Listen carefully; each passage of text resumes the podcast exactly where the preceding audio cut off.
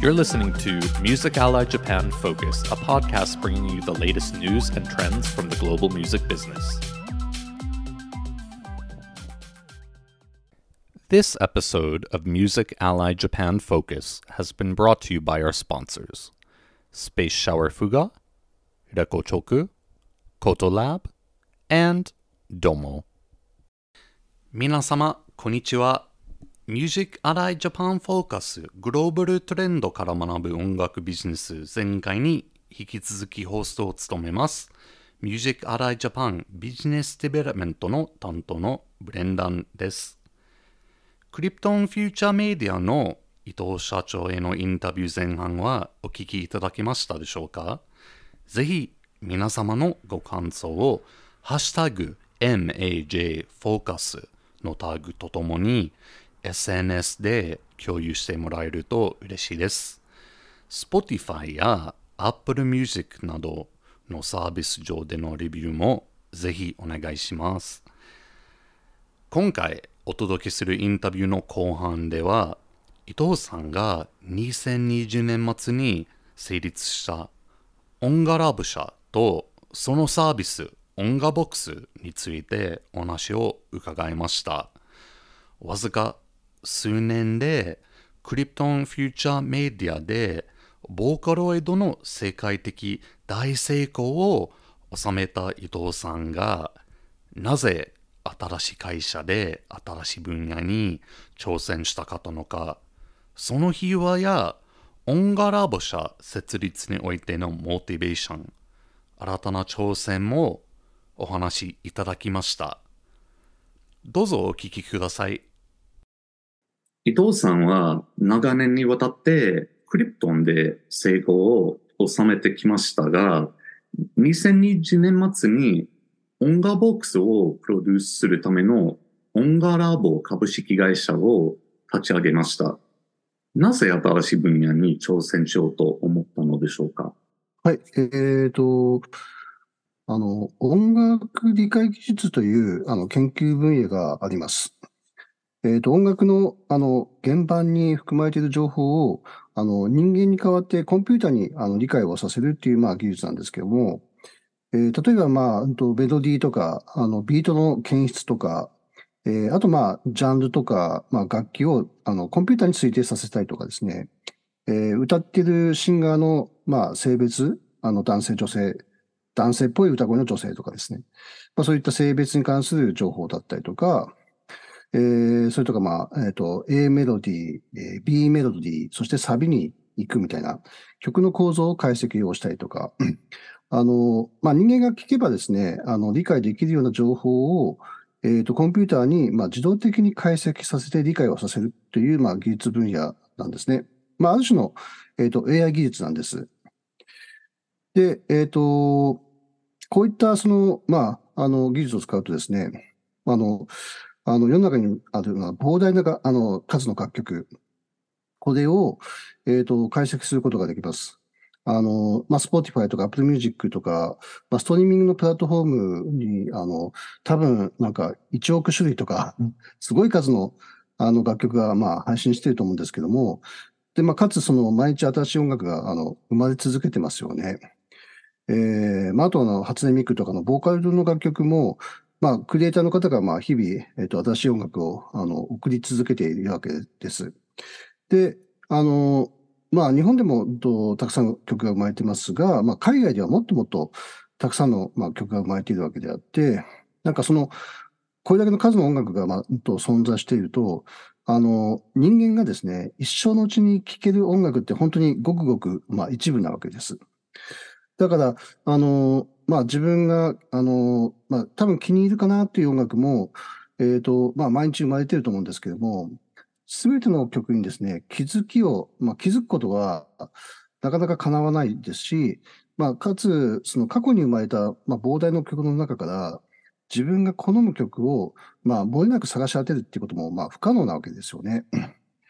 で、まあ、あと、その、同様にですね、まあ、自分が好きな、まあ、アーティスト、えー、これもですね、あの、まあ、出会うことなかなか難しくて、まあ、一生気がつかない、まあ、未知の、なんかアーティストもたくさん、まあ、いるわけなんです。で、まあ、あの、リスナー側の、ま、視点で言うとそういったあのことが言えるんですが、あの、アーティスト側の視点で言うと、まあ、逆のことが言えて、まあ、アーティストは、まあ、あの、自分の曲を気に入ってくれるであろう、まあ、すべてのリスナーに、あの、自分の作品を届けることが、まあ、できないわけですね。まあ、作品を気に入ってくれるであろう、まあ、たくさんリスナーが、まあ、いたとしても、そのリスナーに音楽を届けることは、まあ、なかなか難しくて、まあ、こういったそのミスマッチが、あの、まあ、そのリスナー側とアーティスト側にミスマッチが、あの、あると思うんですけども、これはまあ、あと、まあ、なるべく解決をして、まあ、アーティストにとっても、リスナーにとっても、あの、いい、あの、状況を作っていくっていうことが、まあ、あの、必要だと、あの、考えているわけですね。で、まあ、話を、あの、音楽理解技術に戻しますと、あの、音楽理解技術を活用することによって、えっ、と、自分の、まあ、あの、音楽の好みを AI に学習させることができますので、あの、自分に、まあ、代わって好みの音楽を探し当てて、自分に教えてくれるということができます。で、まあ、アーティストにとって見てもですね、えっ、と、音楽理解技術を活用することによって、あの、自分の音楽作品を気に入ってくれるリスナーを探し当てて、そういった、まあ、潜在的なファンに音楽を届けることが、まあ、えー、可能になっていきます。まあ、そういったその音楽理解技術っていう、その、まあ、技術の、えー、まあ、研究開発をちょっと、まあ、しばらくやっていたんですけども、えっ、ー、と、それをですね、まあ、あの、まあ、ある程度その技術が、えー、確立してきたので、え、音楽業界の発展に、まあ、役立てたいと、まあ、考えまして、え、この技術を、まあ、長年研究開発している、まあ、研究者と一緒にですね、え、音楽ラボ株式会社を、えーと、2020年の12月に設立しました。音楽ラブ社が開発した音楽ボックスについて詳しいことをお聞きしたいと思います。はじめに音楽ボックスは具体的にどのようなプラットフォームですか？また、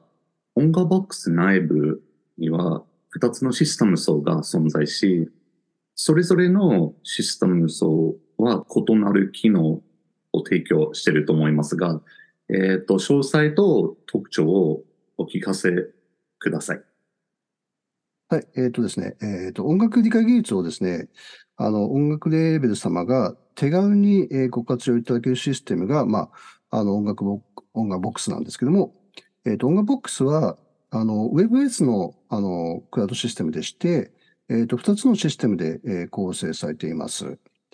で、一つは、あの、レーベルシステムと、あの、言いまして、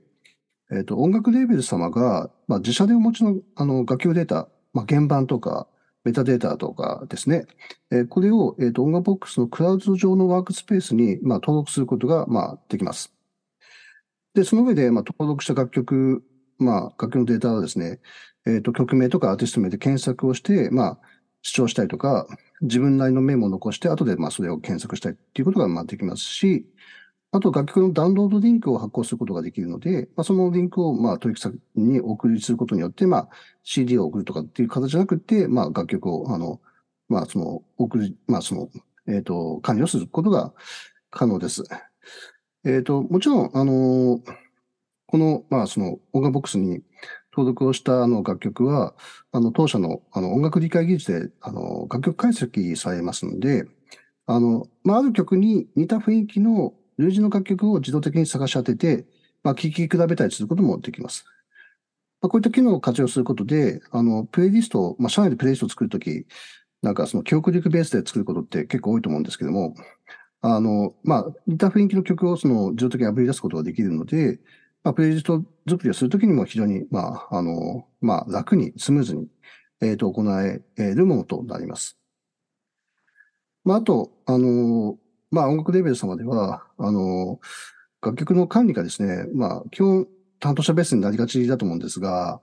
あの、楽曲の音源ファイルとか、歌詞データとか、メタデータとか、えー、あと、まあ、レーベルコピーにつける PDF とか、まあ、あると思うんですけども、そういうものがもう社内とか担当者の、あの、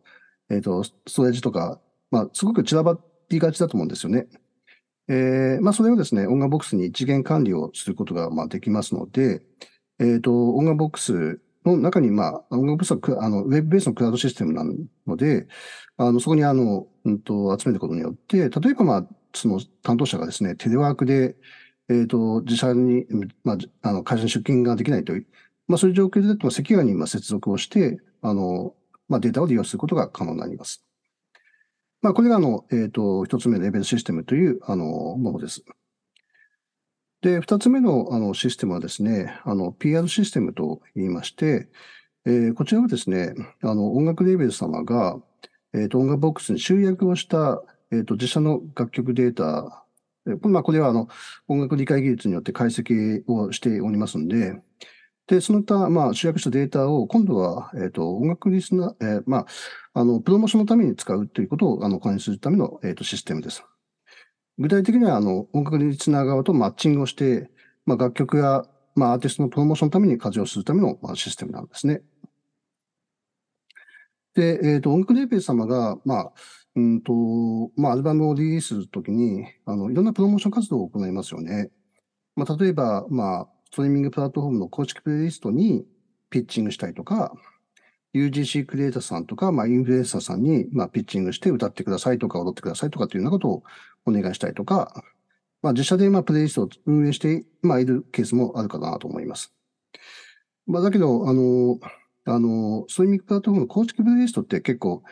人気が、まあ、高いですよね。だから、あの、まあ、なかなか入局するっていうことが叶わなかったりとかするわけなんですけども、一方で、あの、公式ではない、あの、音楽ファンが運営している中堅どころのプレイリストって世の中にたくさん、あの、ありまして、で、そういったその、まあ、プレイリストにですね、まあ、自分たちの楽曲を、まあ、その、ピッチングして、えー、まあ、あの、採用してもらうということも、あの、が可能な、あの、そういったことが可能になれば、すごくたくさんのプレイリストに、まあ、その、まあ、入局をするということが、まあ、できてくるわけなんですけれども、問題は、えっと、自分たちの楽曲にフィットするプレイリストをどうやって探し当てるかっていうことなんですね。まあ、プレイリストの数も世の中にたくさんあるので、それをなんかいちいち聞いて、これが合うこれが合わないとかっていうことを、その取捨選択するっていうことが結構、えっ、ー、と、負担になったりとか、えー、しております。で、その点、あの、音楽理解技術っていう、まあ、あの、この技術によって、プレイリストのマッチングを、あの、えー、まあ、えー、まあ、可視化することが、えーと、可能になりますので、えー、そういったあの、えーと、あの利用もできます。で、まあ、そうすることによってですね、むしろあの日本国内だけじゃなくて、もっと広い、まあ、海外含めたプレイリストにプロモーションを、まあ、広げるということも可能なわけで、えー、グローバルマーケティングに、まあ、プロモーションすることもあの可能となっていくものです。で、まあ、こういった作業をですね、まあ、まあ、人力で 行おうとすると、すごいあの手間がかかって、いくらその人手があっても足りないねってことになっちゃうんですけども、あの、音楽理解技術は、まあ、AI 技術の一種ですので、まあ、その当社の、あの、音楽ボックスの PR システムを活用することで、AI によって効率的にマッチング先を探して、まあ、自社製、自社の作品を、まあ、プロモーションすることが可能となります。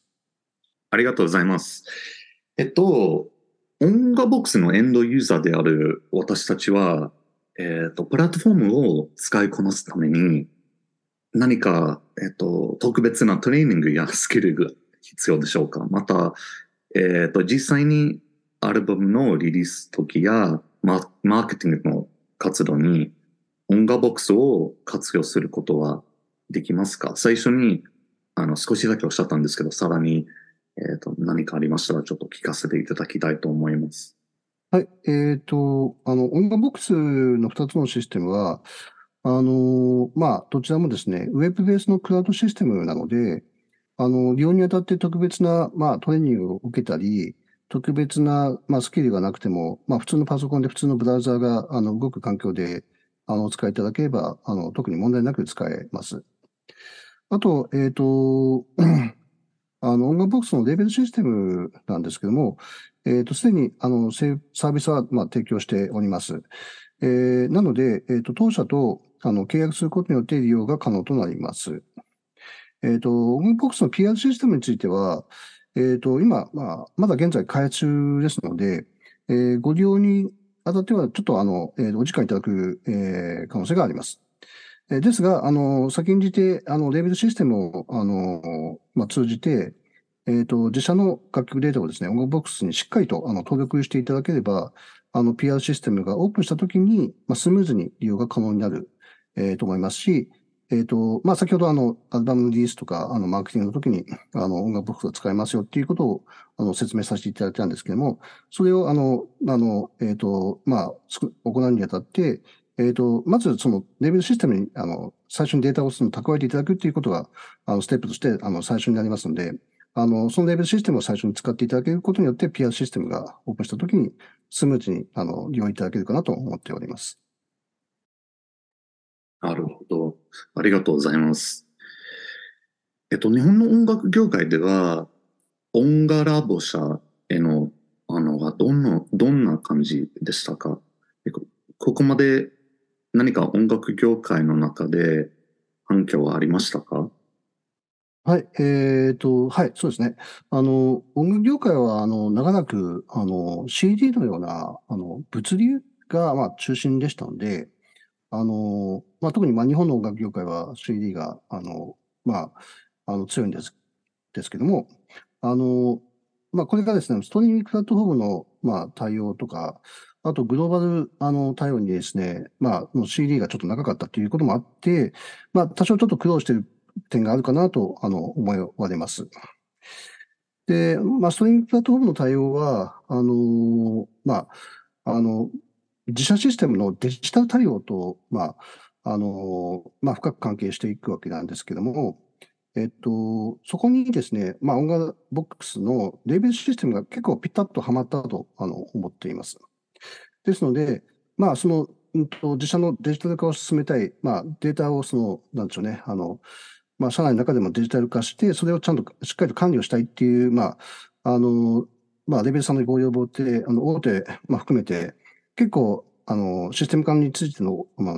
要望は高いんですけども、あの、まあ、自社で作るとなかなか、あの、時間もコストもかかる点、まあ、音楽ボックスであれば、割と、そこが、まあ、あの、すんなりと、えーご活用いただけるということで、まあ、そういった点では、あの、まあ、そういった、あの、反応はですね、非常に、あの、高く、えっ、と、いただいております。で、えっ、と、音楽ボックスの PR システムの方に関しては、まあ、AI 技術を活用して、あの、まあ、人力だけでは到底、まあ、不可能な数の楽曲とか、アーティストとか、プレイリストを自動的にまあ解析をしてマッチングをするっていうことを可能にする、まあ、枠組みなわけなんですけども、あの、この技術自体が、まあ、割とちょっと未来の技術というかですね、あの、まあ、その、一般的ではまだない技術なので、まあ、理解がちょっと追いついてないというケースは正直ちょっとあるかなと思っています。あの、まあ、できも、あの、あの、音楽はまあ、テクノロジーとともにまあ進化を遂げて、まあ、今まで来ましたんで、あの、AI 技術が音楽かん、音楽業界とと全く無関係ということは、まあ、ありえない話で、まあ、近い将来必ず普及する技術だと思って、えー研究開発を今進めております。音楽ラボ社と音楽ボックスについて、今後の計画や取り組みでお伝えできることはありますか？はい、えっ、と、まず、えっ、と、オムボックスは、あの、レーベルシステムと PR システムという2つのシステムに分けて、まあ、えー開発しておりまして、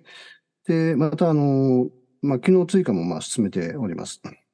えー特に、あの、PR システムの場合、あの、音楽レーベル様が自分たちの楽曲とかアーティストのプロモーションを、まあ、人力だけで、まあ、なんか、まあ、頼って、まあ、行うことから、まあ、AI 技術も活用することで、まあ、より、まあ、深く、より広い範囲で、あの、聞いてもらったりとかですね、知ってもらうっていうことを、まあ、可能にすることを目指しています。えっ、と、まあ、例えば、あの、ストリーミングプラットフォームで、まあ、再生数を上げるために、まあ、たくさんの、まあ、プレイストに取り上げてほしいなということで、まあ、ピッチング等をされていると思うんですけども、あの、人気の公式のプレイリストだけじゃなくて、まあ、あの、膨大な数のつの、まあ、中堅どころのプレイリストが、あの、世の中たくさんあるんですよね。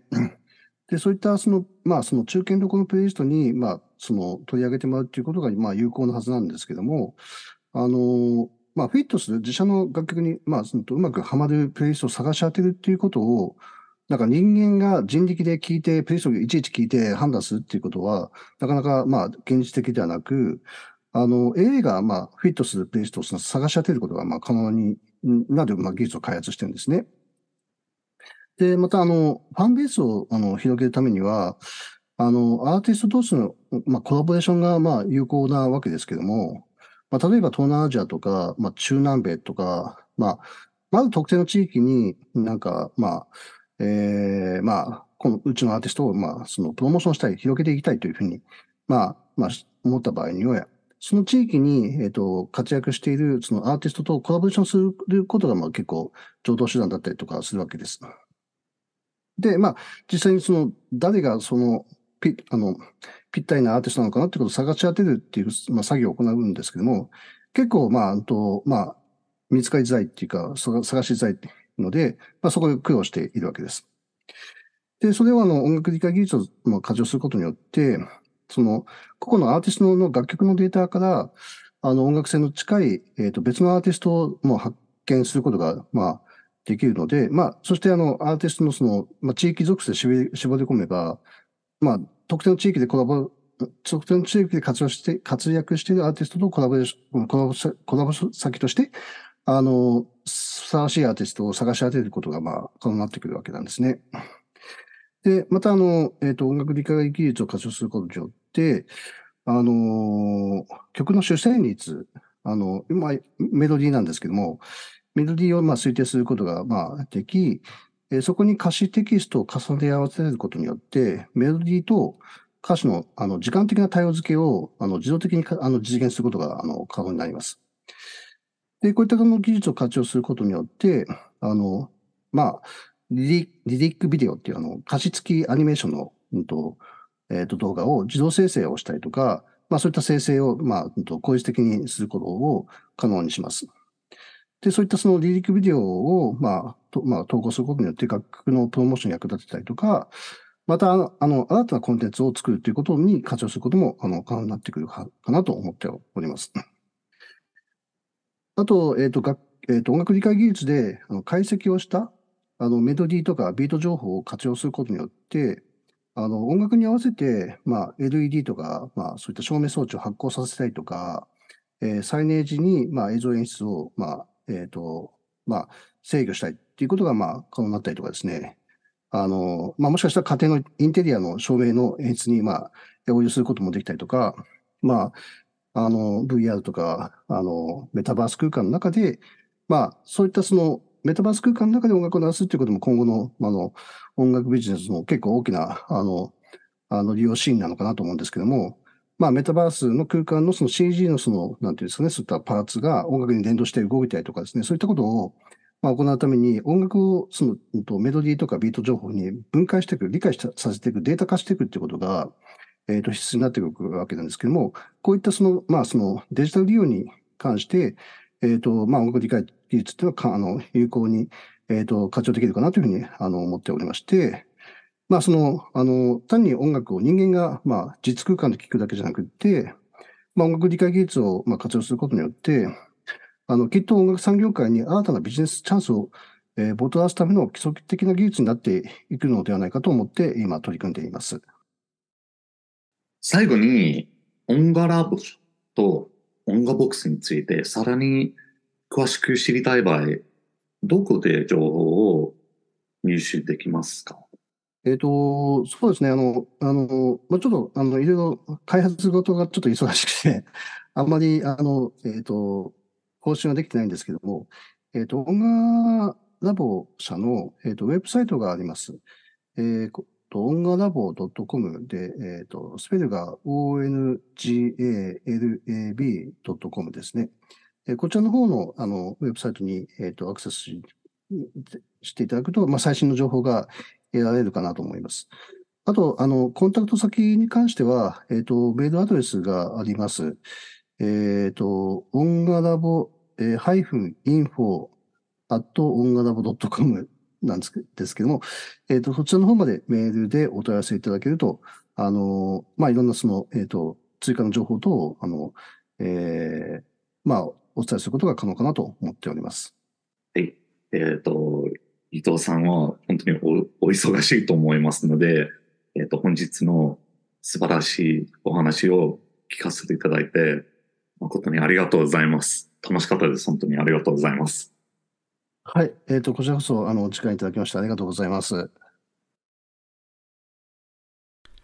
はい。いかがでしたでしょうか？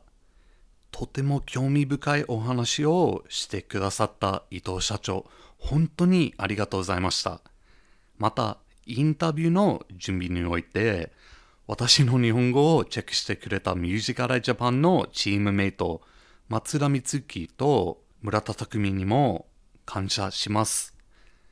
皆様、最後まで聞いていただきありがとうございました。次回はミュージカルジャパンエディターの J 小上が音楽ストリーミングの料金が上がる理由と、そのことによる音楽ビジネスへの影響についてお話しします。